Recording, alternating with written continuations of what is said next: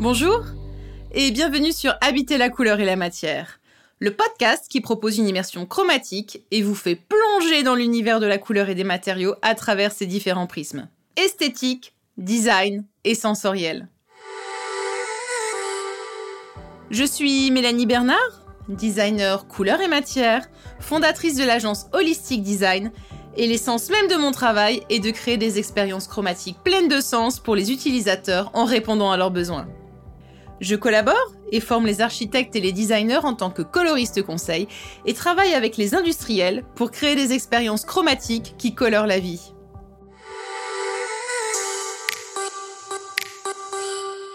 Cette semaine, je vous propose un épisode bonus, un nouveau format d'épisode pour vous présenter succinctement les théoriciens et artistes majeurs de la couleur.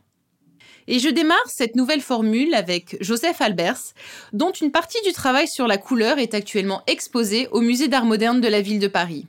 Ce qui m'intéresse particulièrement en tant que coloriste, c'est notamment sa théorisation de la couleur allant à l'encontre des préceptes colorimétriques. Toutes ces études expérimentales sont d'ailleurs résumées dans un livre que je vous conseille fortement, L'interaction des couleurs. Mais avant de vous en dire plus sur sa méthodologie, laissez-moi vous présenter cet artiste. Joseph Albers est né le 19 mars 1888 à Bottrop en Allemagne est mort le 25 mars 1976 à New Haven aux États-Unis. Artiste enseignant et théoricien, il est reconnu pour avoir participé au fondement de l'abstraction géométrique en Allemagne dans les années 30, ainsi que de l'art optique dans les années 50, et grâce à ses recherches, axées sur la couleur, il est considéré comme l'un des influenceurs majeurs de l'art minimal et de l'art conceptuel des années 60 aux États-Unis. Il intègre le Bauhaus en tant qu'étudiant en 1920 et y enseigne en tant que maître d'atelier dès 1923, et ce jusqu'en 1933.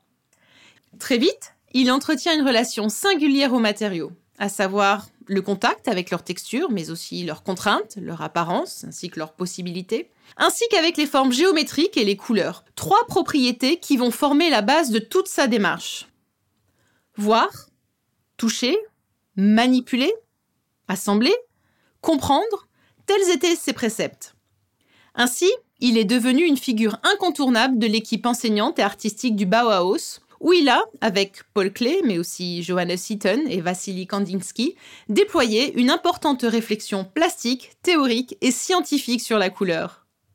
L'interaction des couleurs est une étude qui consiste à développer par l'expérience une capacité de voir la couleur, à savoir le souvenir, et par souvenir on sous-entend la mémoire.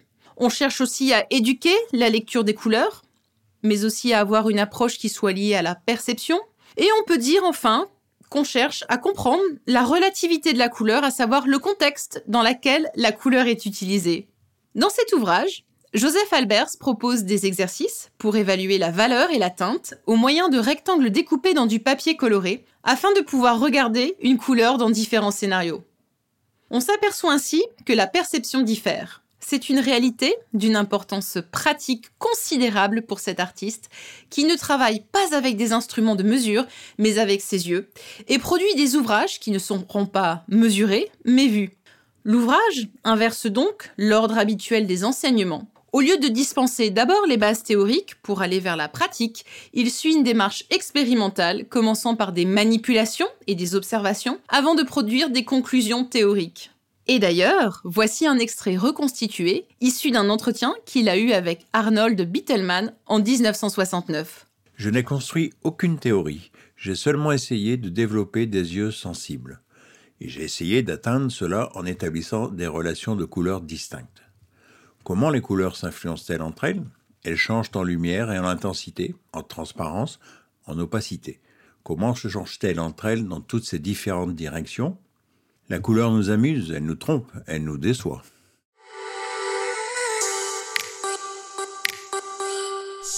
Au plus grand bonheur de nos yeux, toutes les associations sont permises. Les études sont réjouissantes, rafraîchissantes et déconcertantes parce qu'elles parviennent par la géométrie et la couleur à nous émerveiller. Ainsi, le message majeur de l'artiste consiste à nous faire comprendre que pour utiliser efficacement les couleurs, il est indispensable d'admettre que la couleur trompe continuellement.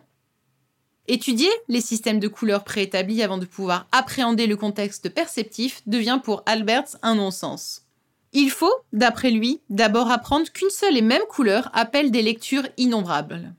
Au lieu d'appliquer mécaniquement ou de simplement sous-entendre des lois et des règles d'harmonie, il faut accepter que deux couleurs différentes aient l'air identiques ou presque. Et enfin, je ne pouvais parler de Joseph Albers sans parler d'une de ses œuvres majeures, L'hommage au carré. Il s'agit d'une série d'œuvres réalisées à partir de 1949 jusque sa mort en 1976. Elle représente systématiquement trois ou quatre carrés imbriqués selon une disposition toujours identique. Seules les couleurs changent. La forme carrée est choisie pour sa neutralité, estimant qu'elle ne distrait pas le regard du spectateur et lui permet de se concentrer sur l'expérience des différences de teinte, de dimension et de disposition. L'effet produit est ainsi différent suivant les tableaux.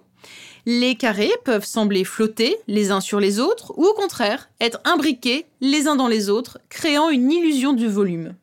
L'artiste, comme on l'a vu précédemment, fervent partisan d'une expérimentation empirique des couleurs, étudie une fois de plus les phénomènes d'interaction optique entre deux couleurs voisines, marron-bleu, bleu-vert, et dans une moindre mesure marron-vert. Il s'agit d'une démarche constructiviste de l'artiste qui expérimente une démarche intellectualisée de l'émotion sensible et spatiale.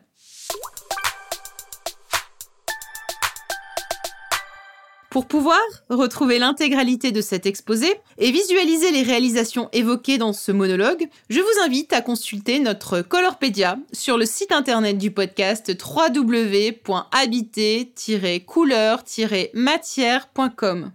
Colorpedia, c'est l'outil qui vous donne en ligne accès au contenu des différents épisodes.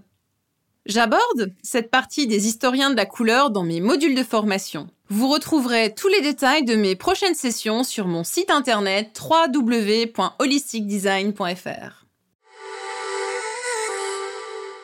Et voilà Habiter la couleur et la matière, c'est terminé pour aujourd'hui. J'espère que cet épisode vous a plu.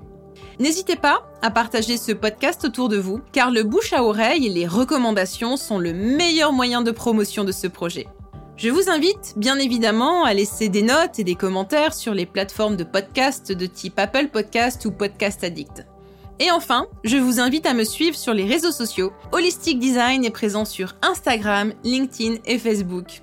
En attendant, je vous donne rendez-vous dans 15 jours pour une nouvelle expérience chromatique. À très bientôt!